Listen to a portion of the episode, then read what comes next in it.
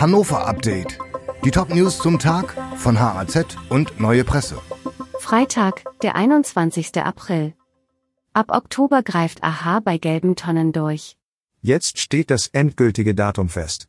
Bis Ende September duldet der Abfallwirtschaftsbetrieb AHA noch das Abstellen gelber Verpackungsmülltonnen auf Bürgersteigen. Danach sollen Abfallfahnder und der städtische Ordnungsdienst durchgreifen. AHA-Chef Thomas Schwarz wirbt dafür, dass Hauseigentümer bei Problemen die AHA-Stellplatzberatung in Anspruch nehmen. Wenn es keine Lösung gibt, wird die Stadt eine Erlaubnis für eine Sondernutzung erteilen. Region Hannover plant 45 neue Windparkflächen. Um das Ziel einer Klimaneutralität bis 2035 zu erreichen, soll in den nächsten Jahren die Windkraft in der Region Hannover massiv ausgebaut werden. Erstmals legt die Region jetzt einen Plan mit konkreten Flächen vor.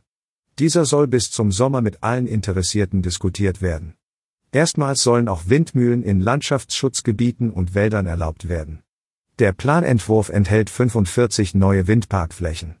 Bis 2035 wollen die Politik von Stadt und Region das gesamte Gebiet der Region auf Klimaneutralität umgestellt haben.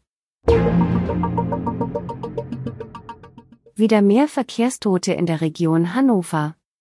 Im vergangenen Jahr sind deutlich mehr Menschen bei Unfällen in der Region Hannover ums Leben gekommen. 34 Menschen starben 2022 im Straßenverkehr. Im Vorjahr waren es 26 Todesopfer. Die meisten davon starben unter der Beteiligung von Autos. Mit Blick auf die letzten Jahre geht die Zahl allerdings weiterhin zurück. Starben 1999 noch mehr als 100 Menschen, gab es seit 2015 nie mehr als 50 Todesopfer.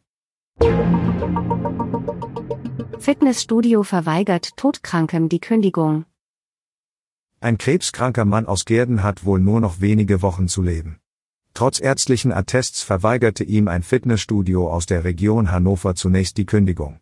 Die gebe es nur bei Vorlage der Sterbeurkunde, hieß es am Telefon. Die Tochter des kranken Mannes war fassungslos über das Vorgehen des Studios. Erst nach einer Presseanfrage änderten die Mitarbeiter des Fitnessstudios ihre Meinung und akzeptierten die Kündigung. Die Redaktion für dieses Update hatte Sönke Lill. Alle weiteren Ereignisse und Entwicklungen zum Tag ständig aktuell unter haz.de und neuepresse.de.